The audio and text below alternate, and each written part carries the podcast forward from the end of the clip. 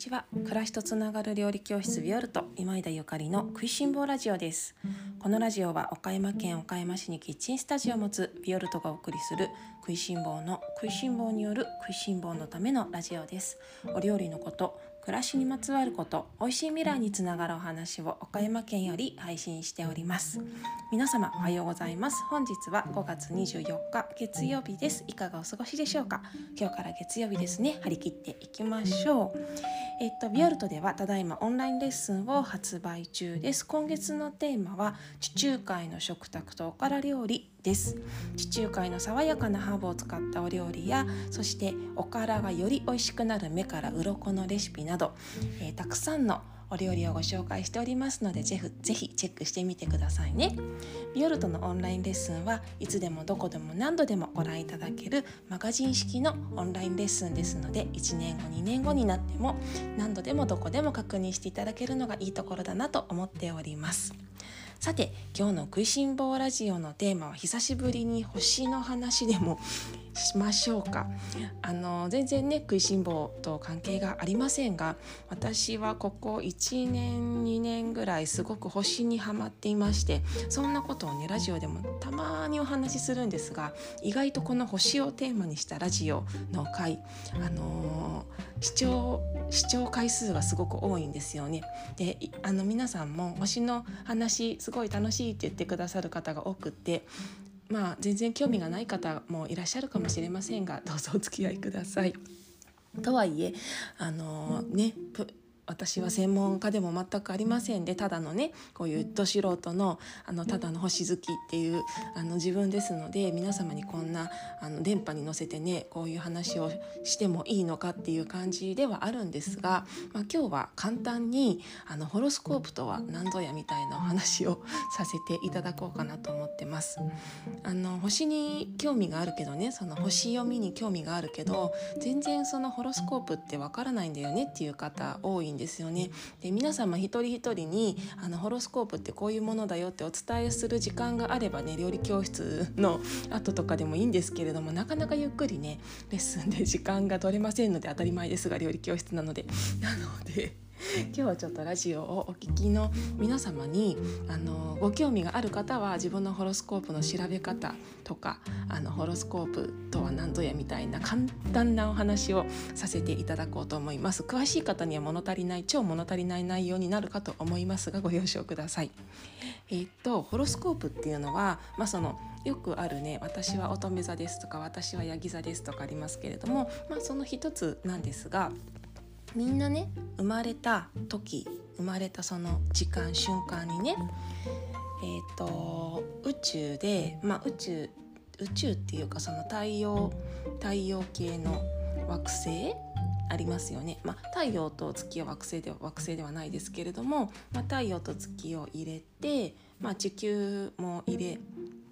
て、えーと火星とか水星とか金星とかあって10点体地球を抜いて10点体あるんですね。はい、ここまでが一つ地球を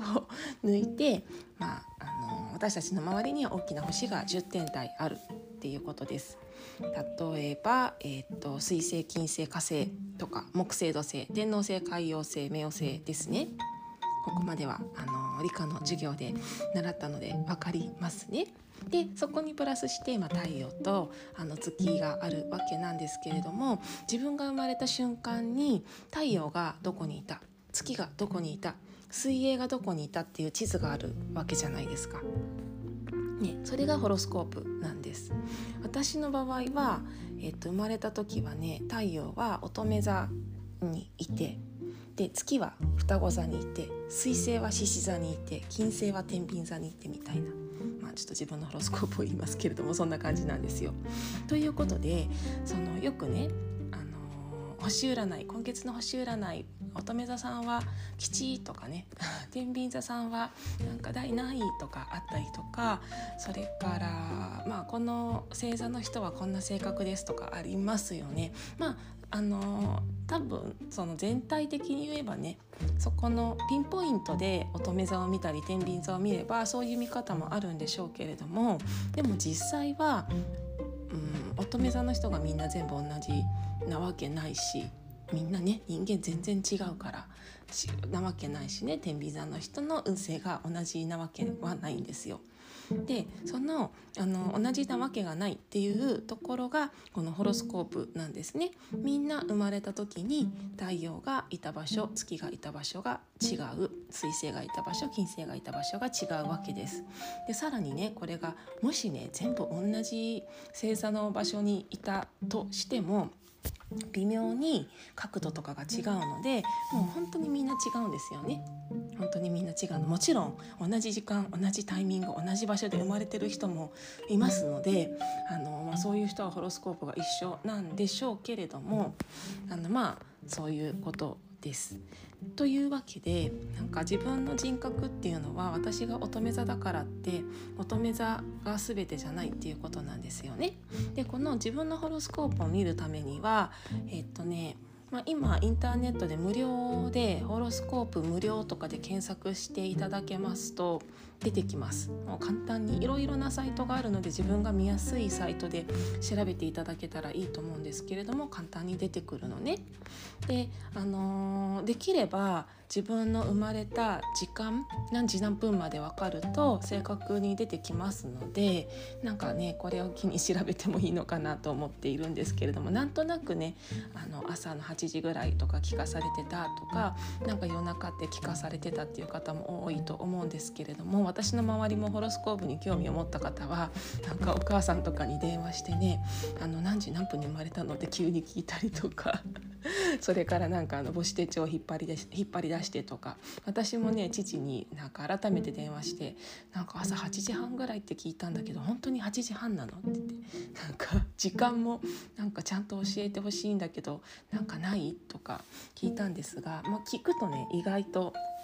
あの微妙に10分ずれてたとかね。あの5分ずれてたとかありますのでご興味がなんか調べられそうな方はね調べも、まあ、無理だっていう方は仕方がないんですけれども調べられそうな方は1分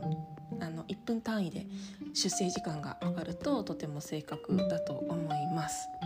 でこの10点体がどこにいたかによって自分のキャラとかそれからその自分の、まあ、ミッションみたいなものがなんとなく形成づけられてくるのでまあ面白いんですよねこれを紐解いていくのが面白いんですよ。なんていうのかななんかあの自分で自分のホロスコープを見ていて紐解くって感じ。占いじゃないんですよね。だからこのホロスコープをずっと眺めてるとあーここにこれがあるってことはなるほどみたいな。で自分のことをあの知るっていうのは、まあ、人間生きていて永遠のテーマだとは思うんですけれども私もねかこういう仕事をしたりとかこういうふうに皆様に発信したりとかすればするほどなんか自分自身っていうのをもっともっと知りたくなってきているんですよね。で、うん、ホロスコープ見てるとああこれかみたいなめっちゃ面白いのってね この面白さが伝わってるといいんですけれども。ででも例えばねじゃあ太陽が乙女座にいて月が双子座にいて水星が獅子座にいてって言ってでもその乙女座やあの獅子座の気質が分からなかったら、まあ、ちょっとあまりねそれ以上深めることができないのでおすすめの書籍があるんですけれどもおすすめの書籍は私がめちゃめちゃあの信頼をして信頼を寄せている星読みのねゆうじさんっていう方の「星2.0」っていう本があるんですよ。そのあの Amazon とかで本屋さん本屋さんでね岡山であまり見たことないんですけどあのめちゃめちゃ売れていてもうすごい重版がかかっていて「星2.0」っていう本があるんですがその星2.0の中にはなんか乙女座の方についての詳しい記載が書いてあったりとかもう、ね、何度も何度も読んでも深いんですよ。何度も何度も読んでもあーってなんかすごいじわりとしみる部分がいっぱいあってうんうん、手放せない本私もよく寝る前とかにね読んでそれで寝落ちするんですけれども寝る前に読んでもねすごいハッピーになれる本なんですよね。なのでゆうじさんのあの星2.0がめちゃめちゃおすすめです。星2.0を読んでもその自分のホロスコープはわからないですよ。わからない。その星座の特性がわかるだけなんですけれどもね。でもねその私はまあ乙女座だと思って生きてきて、まあ、実際太陽星座が乙女座なんですけれどもなんかずっと今まで乙女座の部分しか読んでこなかったんですよ。何かにつけてまあ星占いとかなんか乙女座の人はこんな人とかね天秤座の人はこんな人って書いてあっても乙女座の部分しか全然読んでなかったんです、まあ、もしくはなんか家族の星座を読むぐらいだったんですけれどもその10点体分かるとね自分の中にいろいろな星座があることを知るわけね知るわけですよね。で今までは乙女座だと思ってたけどいやもしかして私乙女座よりもなんか天秤座の方が強かったみたいなととか面白いでしょ？であ天秤座の部分を読んでみるとうわー面白いすごい分かりみがありすぎるみたいなのがあったりとかするしまあなんかそれぞれなんか獅子座も1個持ってたりとかねさそり座1個持ってたりとかなんかそういうの見てみるともうめっちゃ面白いんですよね。であとねもう一つあのホロスコープにはりはまり始めた方には、えっとね、もう一つおすすめがあるんですけれども5月のねあもう今日24日かあともう本当に数日で終わっちゃうんですけれどもゆうじさんのねこの前4月に星読み講座がオンラインであったんですよね。でその星読み講座の、えっと、動画がありましてそれを見るとさらにホロスコープを見るのがめっちゃ楽しくなります。はなんかあの自分が持ってる星座だけで生かされてるんじゃないんだっていうことが分かってで面白いんですよね。でねこの10点体を自分が持ってるっていう風な話を最初にしたんですけれどもその10点体を持ってるだけじゃなくって例えば自分が生まれた時にあの一緒に上がってきてる星一緒に上がってきてるっていうのはなんか自分がおぎゃーって生まれた時に私が生まれた瞬間にあの地平線から上がってきた星があったりとかするとなんかその星の影響とかも受けるとかね。でそういうの読んでるとねめっちゃ面白くってね。でなんかそこに何だろう過信あの、なんだろうな宗教的になんか信じ込んでるとかじゃなくってなんかすごくなんでしょうね。うんなんて言えばいいのかな。生きる指針っていうかなんかアイデアっていうかかあ自分にもそういうところ確かにあるなとか思ったりしますしそれからねなんかやっぱりもう生かされてるんだなっていうことが 分かるんですよね。あ私はあの宇宙に生かされているっていうことが分かるのでうん何にも怖くないとは言わないんですけどあきっと魂はなんか魂は私が好きなこと苦手なこと嫌いなこと喜ぶこと何でも知ってるんだろうなと思うからそれこそ本当にねこの感じること心の感度魂の感度をあのあ磨いてねアップさせていくことがなんか楽しく生きる秘訣なのかもって思っているんです。からまあ食べることもそうだし美味しい美味しくないもそうだしね好き嫌い美しい美しくないとかみんなそれぞれそういうセンスが違うと思うのでなんか私は本当にこの自分の感じる感度とか五感だけじゃないですけれどもねなんかひらめきとかそういうのをすごく大事にして生きております。今日はなんかめっちゃ星の話で全然食いしん坊話じゃないんですけれどもなんかこんな話をたまにはしてもいいかなと思ってお話をさせていただきました。もしよかったらあのー、コメントください。楽しみにお待ちしております。それでは今日も一日一日をお過ごしください。暮らしとつながる料理教室ビオルト今井でゆかりでした。